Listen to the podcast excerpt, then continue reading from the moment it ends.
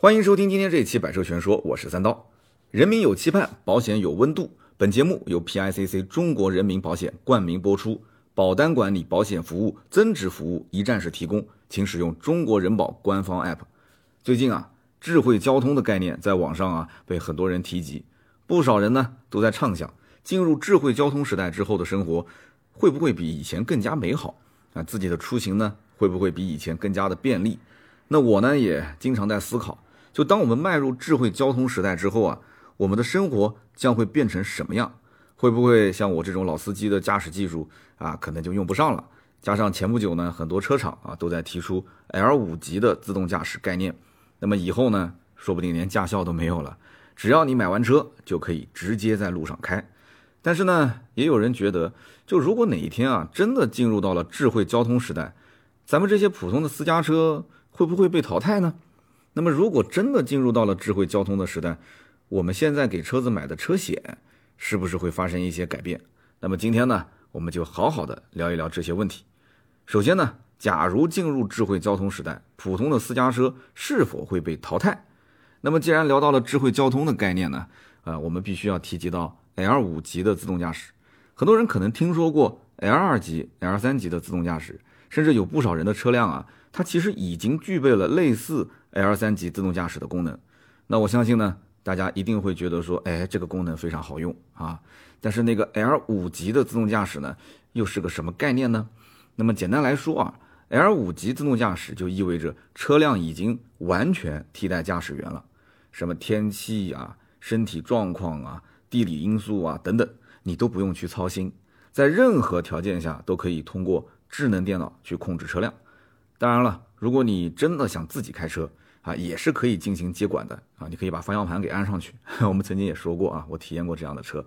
那么换句话说，以后的汽车将从过去的座驾转变为一个座舱。那么就像我们坐公交车一样，就根本不需要自己去开车啊，因为前面有司机在开，是吧？那么今后 L 五级自动驾驶啊，一旦普及之后，你的这台车它本身就是一个老司机，而你呢，需要做的就是。啊，在车子里面坐着，或者是躺着玩玩手机，听听音乐啊，或者是听听音频节目，呃，甚至你都可以睡一觉，早高峰的时候再睡一个回笼觉。那么当然了，想要实现 L 五级的自动驾驶，其实难度不小。除了车辆本身之外，还需要五 G 技术、人工智能技术、大数据技术等等这些高精尖的技术，要不断的突破发展，甚至可以说啊，必须要等到这几项技术极其成熟之后。L 五级自动驾驶才可以广泛的铺开，为什么这么说呢？因为在智慧出行的概念里面，五 G 就像人体的血液，用来传输各种数据；人工智能呢，就类似我们的大脑，它可以进行各项决策；大数据可以提供各类信息，去帮助大脑进行判断，防止这个大脑啊出现一些误判。再加上其他各类高精尖的技术配合，L 五级自动驾驶才有可能完全实现。那么有没有汽车厂家已经针对 L 五级的自动驾驶进行尝试呢？啊，答案是有的。首先就是特斯拉的性能怪兽，呃，他们给这个车呢取了一个名字，叫做 Semi。很多人其实不知道啊，这其实是一辆用来运输的货车啊，不仅具有无人驾驶的功能，而且在满载货物的情况下，它的续航预计可以突破八百公里。那么，假如你觉得说，哎，这个续航八百对于货车来讲可能还不够，没有关系。因为它可以在沿途的快充站进行充电，那么根据特斯拉的预想，就是三十分钟左右的时间，可以把电量从零一直充到百分之八十，非常快了啊。那么其次呢，就是奥迪的概念车叫 icon，那实际上奥迪的 A8L 就是量产车 A8L 已经是具备了 L3 级的自动驾驶功能，只是受制于各地的法律法规，所以并没有把这个功能啊完全开放。而且奥迪之前还和奥地利的约翰开普勒大学一起合作啊，一起创立了奥迪 JKV 深度学习中心，专门用来研究智能汽车。于是呢，就有了这一台 icon。这台车呢，之前它其实实车已经亮相过啊，它的设计呢非常有奥迪的味道，但是看上去呢又非常的科幻啊。据说这个车呢还是一个四驱车型，采用四台电机来实现它的电动四驱。那么动力数值呢，可以达到三百五十四马力，五百五十牛米，续航在七百到八百公里之间，而且还有空气悬架、AI 去寻找充电桩啊等等这些功能和配置。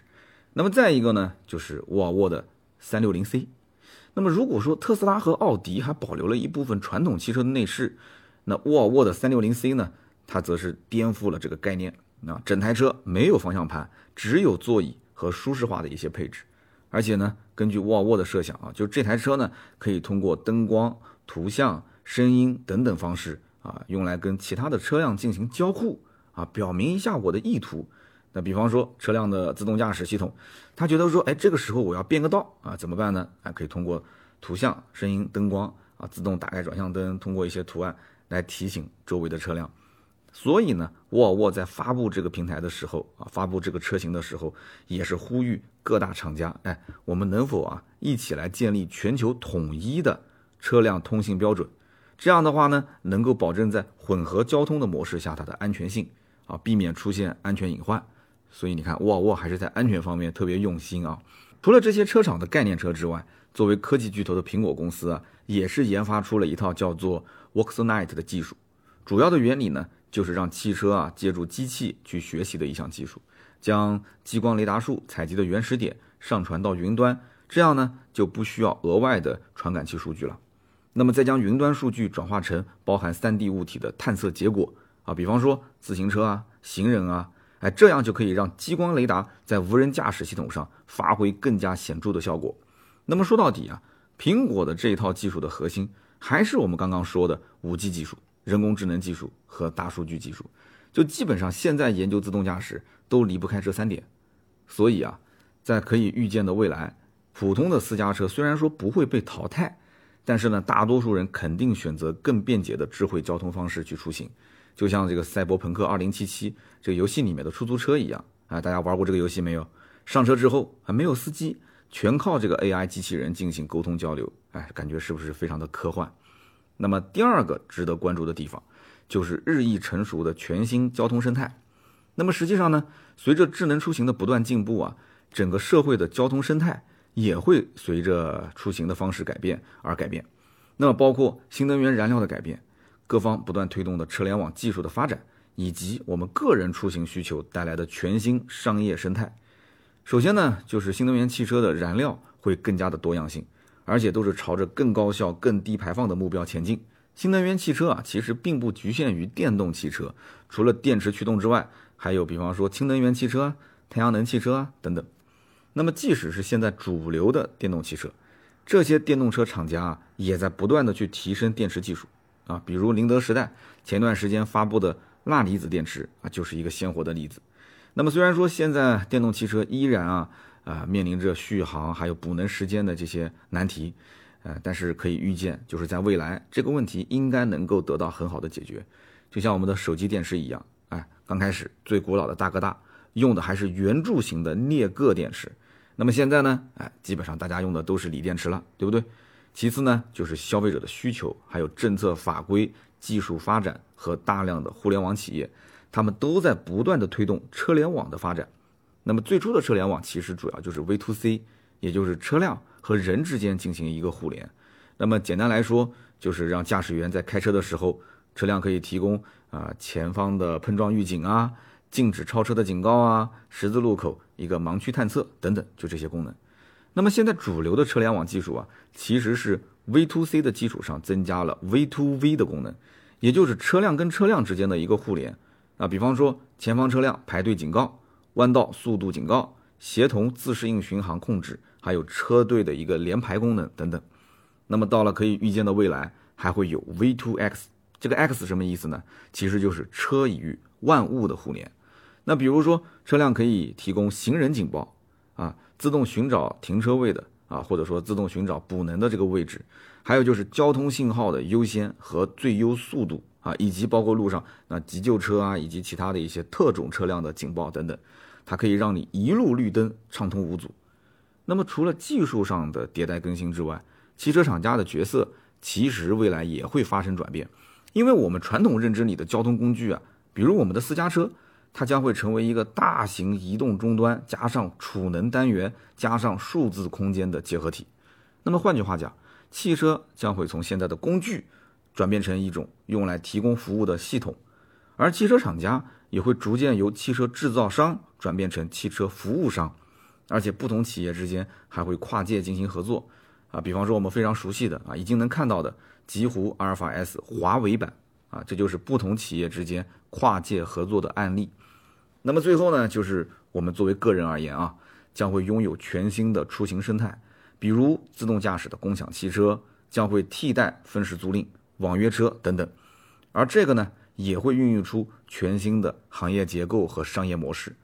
比如自动驾驶的操作参与者啊将会出现，就像郑州的已经投产使用的宇通汽车小宇二点零，它虽然也是无人驾驶汽车啊，方向盘都没有，但是出发之前还是会有一位安全员啊坐在后面，通过平板电脑来发送指令。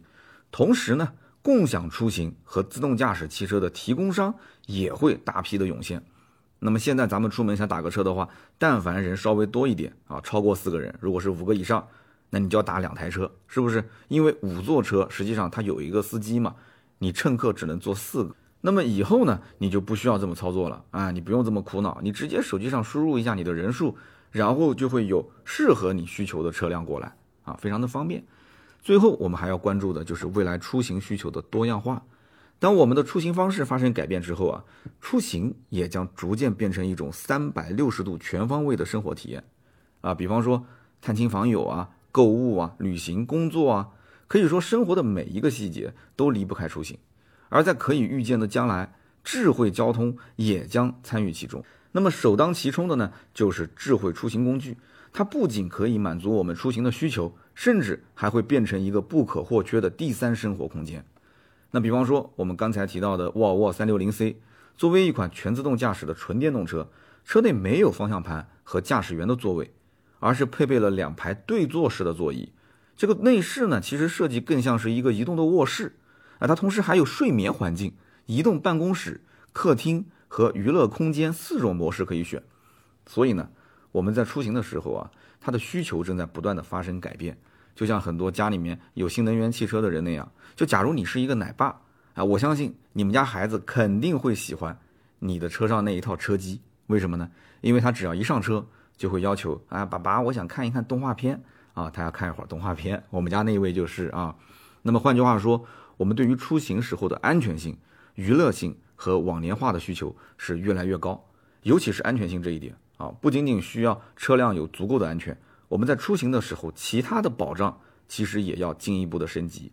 那么为了迎接智能交通时代的到来啊，中国人民保险率先在新车险上谋求创新突破。随着智能汽车时代的到来，车辆交通的物理风险将逐渐向行为风险、责任风险去转变，围绕事故保障的传统车险将被彻底的颠覆。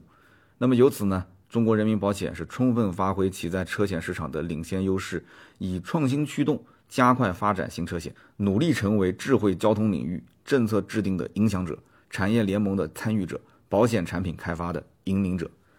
那么节目最后呢，我们简单做一个总结。面对智慧交通时代的到来，我们应该做哪些准备呢？我觉得一方面啊，我们要去拥抱未来，但是另一方面呢，我们也要直面可能存在的问题。就比如说，现在对于未来出行而言，互联化、电动化和共享化是一个大趋势。那么首先，这个互联化，其实这个互联化的最终呈现方式，就是所有交通工具。都会陆续变成实时在线的联网设备，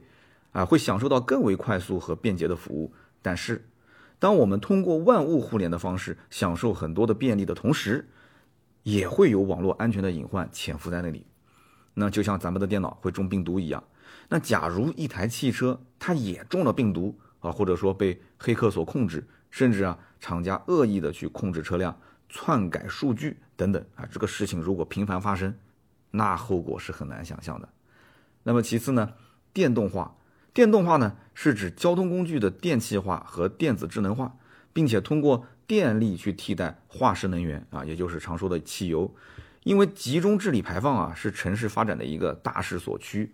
那么电动化是最好的柔性电力负载。比如一个城市里面现在有五百万辆汽车，假如说其中一半改为电动的话，那就是两百五十多万辆，对吧？那就可以形成大约一点八亿千瓦时的蓄电能力，和大约两千万千瓦的调峰能力。但是全面电动化的前提啊，一方面需要我们的科技水平能够提供足够的清洁的电力来源，也就是污染极低甚至没有污染的发电方式；另外一方面呢，则是需要成熟的电池回收和电池降解技术。否则的话，在降解电池的时候呢，污染其实依旧存在。那么最后就是共享化。我们都知道啊，现在的共享汽车啊，只是满足我们的出行需求啊，比如在网上被很多人戏称为年轻人的第一台性能车，山是山，川是川，漂移还是某智三，城是城，土是土，越野还得某智五啊，就是某动云，大家都知道，其实它就是提供你一台车啊，让不同的人来付费使用而已。那么未来的共享化，则是基于信息流的共享。然后延展到出行的方方面面啊，并且通过各类的交互实现各种需求。比如我们现在车舱的内部，只是作为一个乘坐的空间来使用，对不对？但是未来呢，很有可能就会变成一个会客厅、办公室、会议室、电影院等等。那么窗户，你想一想，现在你能做什么？做不了什么，只能看看窗外的风景。以后窗户可以作为投影屏，